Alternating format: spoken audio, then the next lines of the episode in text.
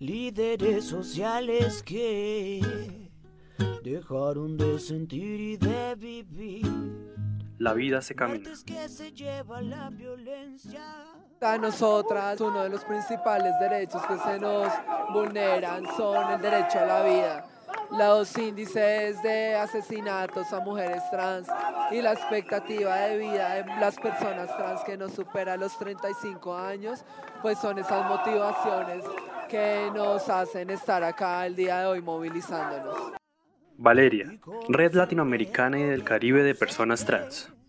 Luchemos por los que ya no están. Cientos de razones por la vida de los liderazgos sociales en Colombia.